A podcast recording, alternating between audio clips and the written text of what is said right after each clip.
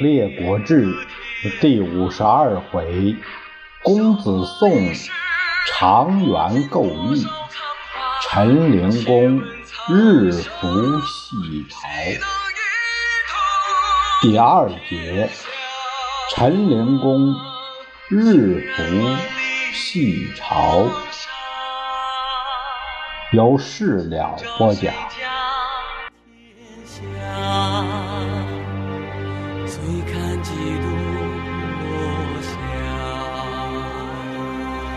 泪洒谁家我们回头再说说陈灵公。陈灵公名叫平国，他是陈共公硕的儿子，在周亲王六年即位。这个人举止轻佻。而且是个慢性子，没有一点威仪，沉于酒色、游猎、娱乐，国家政务全不管。他身边有两个大夫跟他最好，一个姓孔名宁，一个姓仪名行府，仪是仪表那个仪，都是酒色队里的打锣鼓的。一君二臣志同气和，他们之间什么话都可以说，什么隐私的事儿都一块分享，全无顾忌。在朝中有个贤臣，姓谢名业，是个忠良正直的人，遇到事儿敢说话，不对的敢直接指出来。常让陈侯这三位君臣难堪，所以很怕他。还有一位大夫叫夏玉书，玉是就是这个玉玉林军的玉，叔呢是叔叔的叔啊。他的父亲是公子少熙，是陈定公的儿子。少熙字子夏，所以御书以夏为字，又称为少熙氏。世代都是陈国司马。他的才艺在朱林，朱林呢，这个朱是那个，就是一个木字旁一个姓朱那个朱，就是一朱两朱。啊，那个朱，朱林，也就是现在的西华县的西南。玉书娶的是郑穆公的女儿，叫夏姬。过来以后就叫夏姬。这个夏姬长得是绝色天仙呐。峨眉凤眼，杏脸桃腮，有骊姬吸鬼之容貌，兼妲己文姜之妖淫。见过他的人，无不销魂丧魄，颠之倒之。这还是天资。他还有一个绝活，据说他在十五岁的时候梦见一位猛男伪丈夫。星官羽服，自称是上界的天仙，结果他就把初夜算是给他了。这神仙也不得了，教给他吸精导气之法，房中术，床上功夫了得，取尽其欢，还可以从中采阳补阴。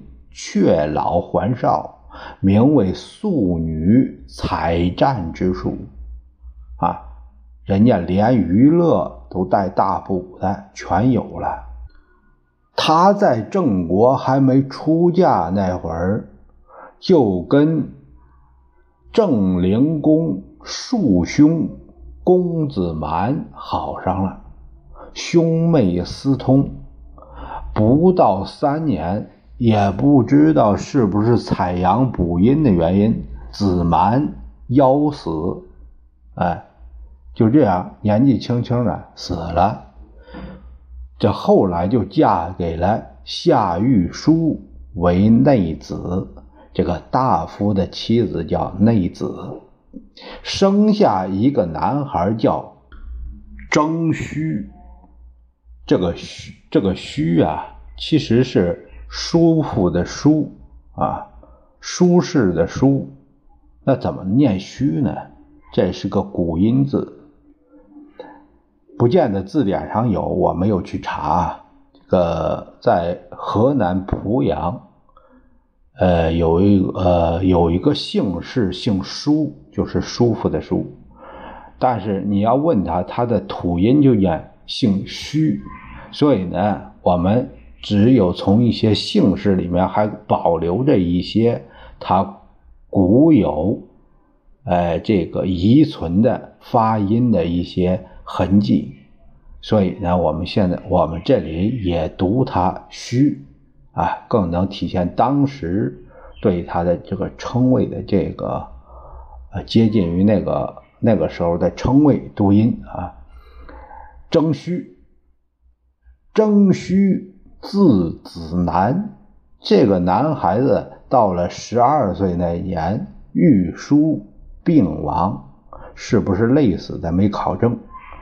这样夏姬就成了寡妇寡居，他把征虚留在了城内，从师习学，教育得抓得上去，自己呢退居。朱林，哎，也是方便外面相好的往来。孔宁、易行甫这两个人和玉书关系还挺好，曾在他家见过夏姬的美色，这一看不要紧，心就放不下来了，都想设法搞上手，各有。愧疚之意。夏姬身边有个侍女叫荷花，这才是有什么主就有什么奴。这位荷花伶俐风骚，是夏姬的好助手，专给主母拉皮条。孔宁有一天和征虚在郊外涉猎。因为太晚了，他把征虚送回到朱林，所以当晚就住在他家了。孔宁费了好一片心机，先是勾搭上了荷花，哎，把一个簪耳算是耳饰吧，哎，送给了荷花，贿赂他，请荷花帮忙。意思是想见夏姬，荷花得了好处，转身通报给了夏姬。就这样，孔宁就得手了。完事儿后，还把人家夏姬的内裤给偷走了。他享了艳福，回头还向怡行府显摆自己搞定了夏姬。也少不了会说一些下机床上功夫有多好的私密的话，邢府听了，羡慕的不得了，他也舍得出血，以后臂交结荷花，拿了一大笔钱，请求帮忙给牵个线。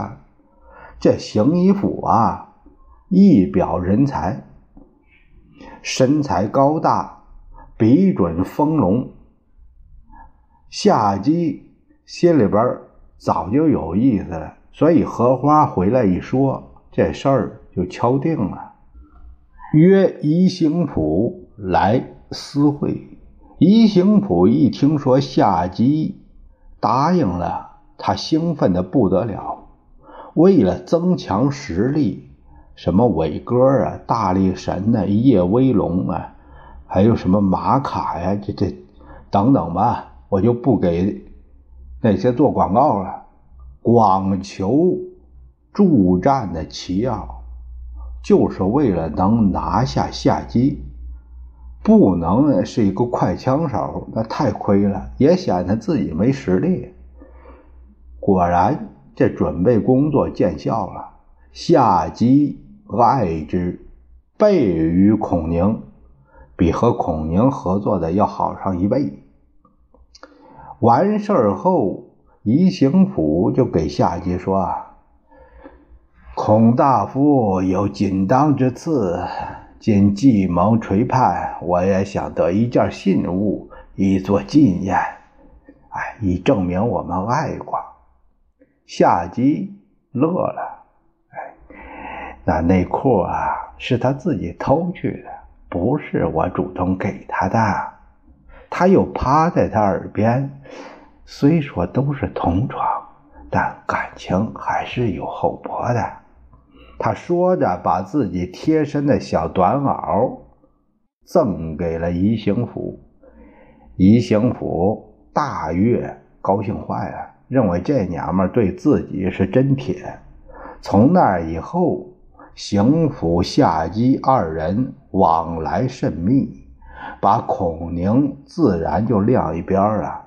有诗写道：“正风何其隐。”环舞化一秒，侍女静私奔，李相失昏晓。众子强欲欲，子冲性偏矫。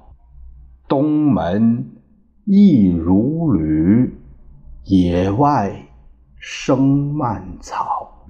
牵肠望匪遥。嫁居去何遥？青金萦我心，穷居破人老。风雨鸡鸣时，相会觅一桥。阳水流树心，谗言莫相搅。习气多感人。安能自美好？宜行府得到了夏姬的芳心。当初孔宁拿着偷来的内裤向我显摆，那算什么？你看看这小内衣，是人家从身上解下来送给我的。孔宁看着这内衣，不免有点失落。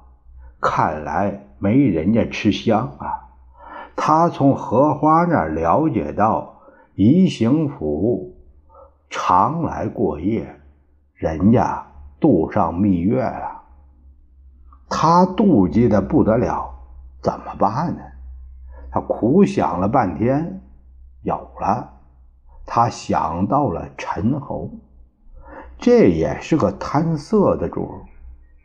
并且早就对夏姬垂涎三尺，也常跟他提起过，就是没有下手的机会。嗯，不如也把他拉来入伙，这样陈侯一定对我有特别的好感。况且这陈侯有狐臭，狐臭啊也叫夜气，夏姬肯定受不了那个味儿。我在一边呢，也能抽空捞点便宜。这样一来，自然的宜兴府就少去多了，也算是给我出了这个吃醋的恶气。嗯，哎，好，就这么办。孔宁于是单独来见灵公，闲话间就聊到了夏姬的美色。称赞是天下绝无。灵公说：“寡人也早就听说过，可是岁月不饶人呐，都四十多的人了，怕是三月桃花失色太多了吧？”哎呀，要是说一般的女色，那是不行了。可是这夏姬不一样，她会房中之术。容颜转嫩，保养的那像十七八岁少女那样。主要是妙在那床上的功夫，哎呀，真是了不得呀！那技术，哎呀，不得了，大异寻常。主公，您是没驾过这车呀？那太爽了，那滋味哎呀，你要不试试，你都不知道，只可意会，难以言传。魂消魄散呐！孔宁这一番忽悠，把灵公的欲火就勾起来了，浑身燥热，脸颊发烫，恨不得马上弄到手。他对孔宁说：“呃，那你说你有什么招可以把这夏姬给我弄到手来？要是能办成这事儿，寡人亏不了你。誓不相负。”夏姬他一向住在竹林，那地儿竹木繁盛，可以游玩。主公明早呢，咱们就以游玩为名，啊，幸游竹林。夏氏他必然设想相迎，一定会给您备好饭菜。夏姬他有一个贴身的女仆，名叫荷花，这个人。是一个懂风情的，我到时候把主公的意思给他一说，让他代传一个话，这事儿保准能成，万物不协之理。哈哈哈哈那好啊，那这事儿这事儿就交给你了。第二天，陈侯传旨备车驾，微服出游竹林。只让大夫孔宁相随。孔宁先给夏姬捎了个信儿，让他有所准备，又把陈侯这次来的目的透露给了荷花。对夏姬来说，这都不是事儿，一切预备停当，就等着陈侯到来。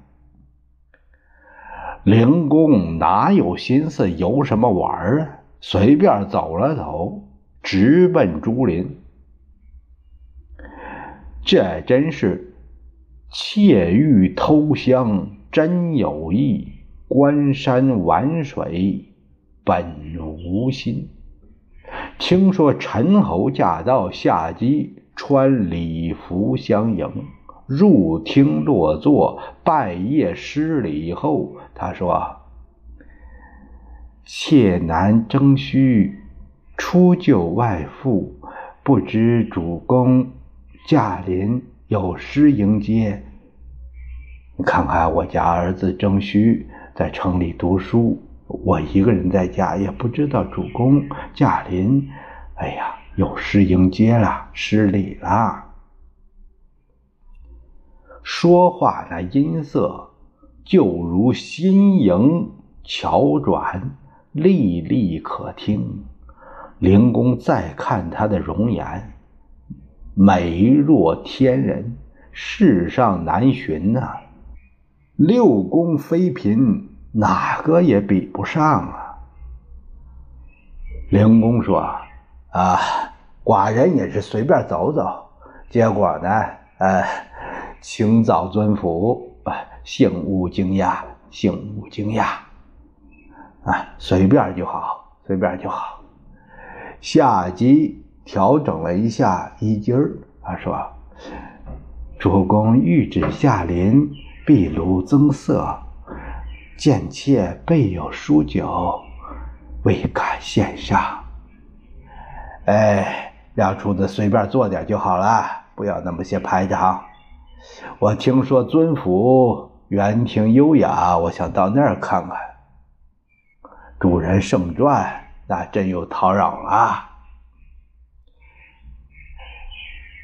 自打王夫离世后，这园子也少有人去了，管理不到位，恐怕您看了有点失落。所以呢，您得有这心理准备，请先原谅我，贱妾预先告罪。夏姬应对有序，说话得体，灵公心中就更加爱重。他命夏姬换去礼服，引导他到园中游。夏姬卸下礼服，露出一身淡妆，宛如月下梨花，雪中梅蕊，别是一般雅致。夏姬在前引导，来到了后园。虽然地段不宽，却有乔松秀柏，奇石名趴，池沼一方，花亭几座，中间高轩一区，珠兰绣幕，甚是开爽。这是一处宴宾待客之所，左右都有厢房。轩后曲房数层，回廊周折，直通内寝。园中立有马厩，这是养马的地方。园西空地一片，留有射圃、射击场。灵公观看了一会儿，宣中宴席已经摆上了，下机。执盏定席，灵公也赐坐于旁，让夏姬坐在自己身边。夏姬谦让不敢。灵公说：“主人哪有不坐的理呢？”他让孔宁坐在自己的右手。今天呢，啊，不要论身份了，不要拘束，我们乐个够。饮酒中间，灵公目不转睛，下姬也是流波送盼。那秋天的菠菜没少送。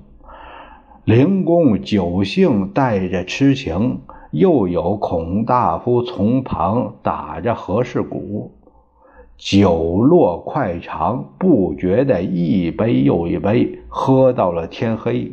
左右进烛，点上灯，重新排宴，洗盏更酌，继续。灵公大醉，倒在席上，鼾声如雷，睡着了。孔宁私下把夏姬拉到一边主公九目容色，今天来就冲着你来的，你可要伺候好啊！夏姬微微一笑，没说话。孔宁说到外面安顿随驾人等，自己也找个地方睡去了，也好让人家方便。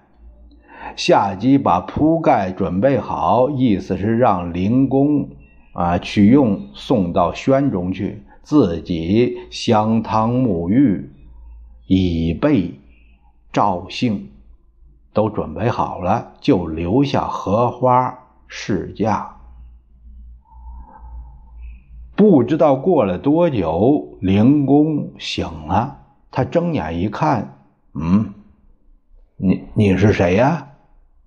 荷花跪着回应：“贱婢荷花，奉主母之命，服侍千岁爷爷。”说着，取来了酸梅醒酒汤。给灵公喝了，啊，这汤谁做的？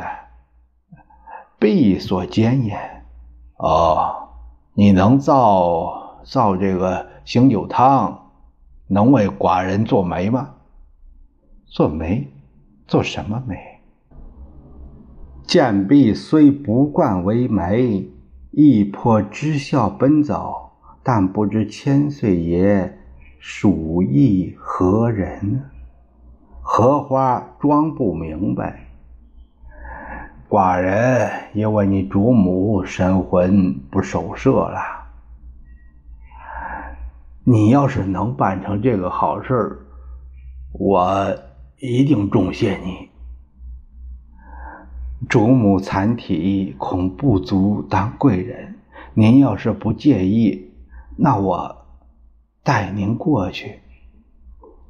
灵公大喜，就这样由荷花掌灯引导，曲曲弯弯，一直入了内室。下集明灯独坐，正在那儿等着呢。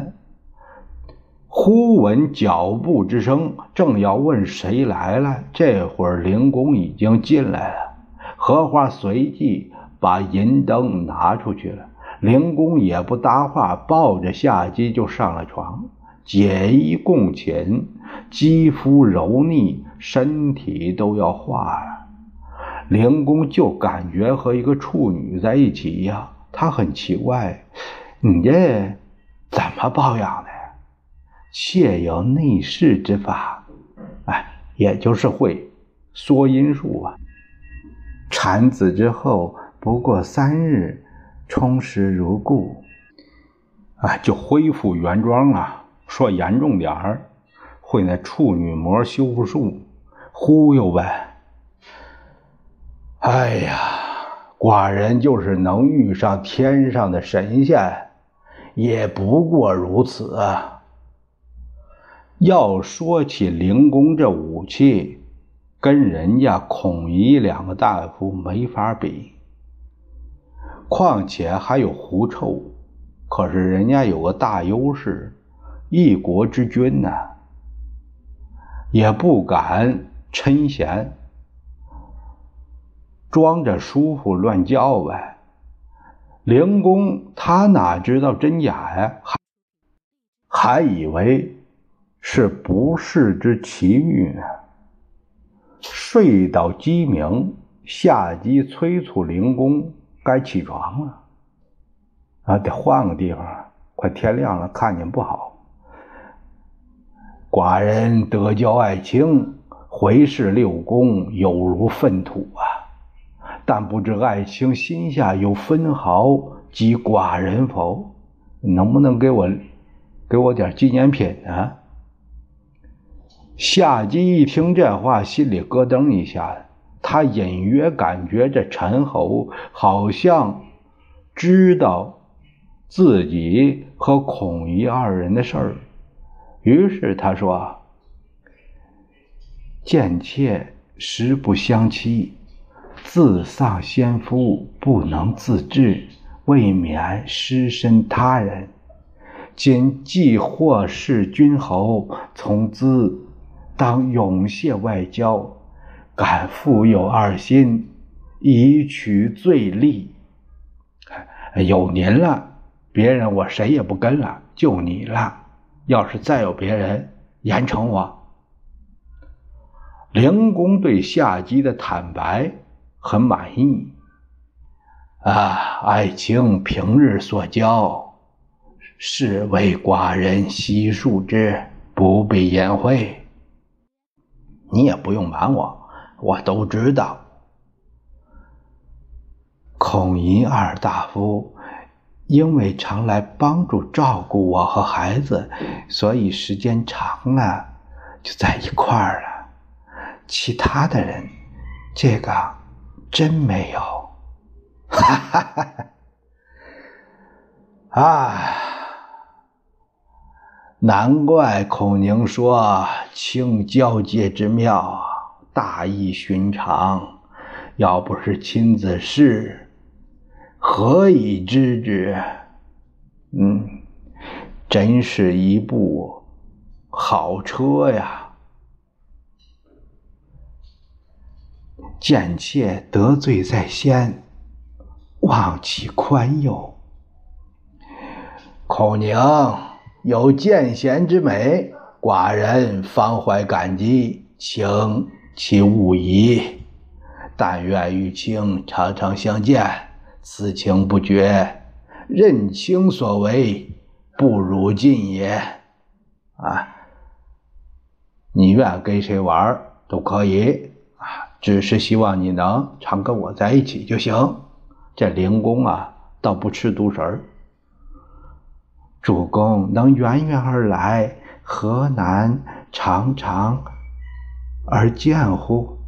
您常来就好了，来了咱们不是见了吗？过了一会儿，灵公起身下机，把自己贴身的汗衫帮灵公穿上了。主公见此山，如见见妾矣。荷花来的不早不晚，打着灯。由原路把灵公送归到轩下。天明后，厅室上已备好了早膳。孔宁率从人驾车伺候。下机请灵公登堂，起居问安，袍人进传。众人也都受了酒食的犒赏。吃完饭，孔宁为灵公开车回到了办公室。百官们早就听说陈侯打野去了，这一早都聚集在朝门伺候着。灵公一句话：“点朝。”说着，头也不回入了宫门。这一个夜班，他得休息呀。宜行府扯住孔宁，盘问主公昨晚上在哪儿睡的。孔宁知道也瞒不住，干脆直说。宜兴虎听说原来是孔宁一手导演呢，他跺了一下脚：“嗨，这么好的人情让你一个人给做了，你怎么能这样呢？怎么也得让给我一份啊！”没事儿，没事儿。主公对这次约会十分满意，下一次你领着去不就行了吗？哈哈哈哈哈哈！二人大笑而散。第二天早朝，上班签了到，百官走了以后，灵公单把孔宁留下来，感谢他推荐下机之事。接着又把宜兴甫叫来了，问他：“如此乐事，何不早奏寡人？你们二人先占先头，是何道理啊？”孔宁、宜兴府二人都说没这回事儿。哎，是美人亲口所言，请等不必会意，就别瞒我了。孔宁倒转得快，譬如君有位，臣先尝之；父有味，子先尝之。若尝而不美，不敢进于君也。那不是我的先尝尝吗？要是没危险，好吃才能让您吃啊！哈哈哈哈，也不全是啊。就拿熊掌来说吧，我先吃也是可以的。孔乙二人也跟着笑起来。啊，虽说你们开过这车了，可我这儿还有个纪念品，你们看看。灵公说着，露出里面的衬衣给他两个人看，此美人所赠，你二人。有吗？哎，我这儿也有。轻赠何物啊？孔宁一撩衣襟儿，把内裤露出来了。这不，送给我的。不但臣有，邢府也有。情有何物啊？邢府一看，问他，他解开罗碧乳那胸衣。展示给灵公看，哈哈哈哈！哎呀，我们三个人都有一游的证书啊！哪天这样，我们一块儿去，来个群英会。三个人一起笑起来。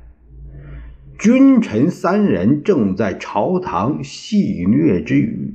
传出了朝门，惹恼了一位正直之臣，他咬牙切齿：朝廷法纪之地如此胡乱，陈国之王屈指可待矣。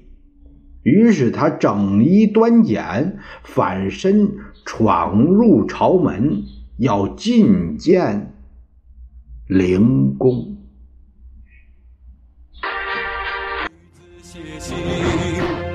修我兵甲。